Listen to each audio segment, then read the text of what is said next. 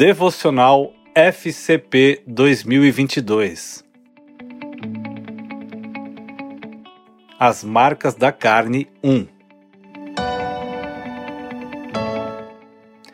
E assim, se alguém está em Cristo, é nova criatura. As coisas antigas já passaram, eis que se fizeram novas. Segundo aos Coríntios, capítulo 5, verso 17.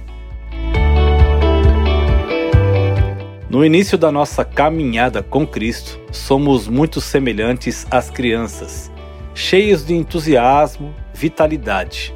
Simplistas, até eu diria. Lemos esse versículo e parece simples, como se a página de uma história fosse virada e ponto. Sem noção de que nada vem pronto, mas tudo na vida é um processo. Como cristãos, somos novas criaturas em Cristo porém vivendo num mundo onde há todo tipo de rebelião e desobediência contra Deus e a Sua palavra do pecado da humanidade.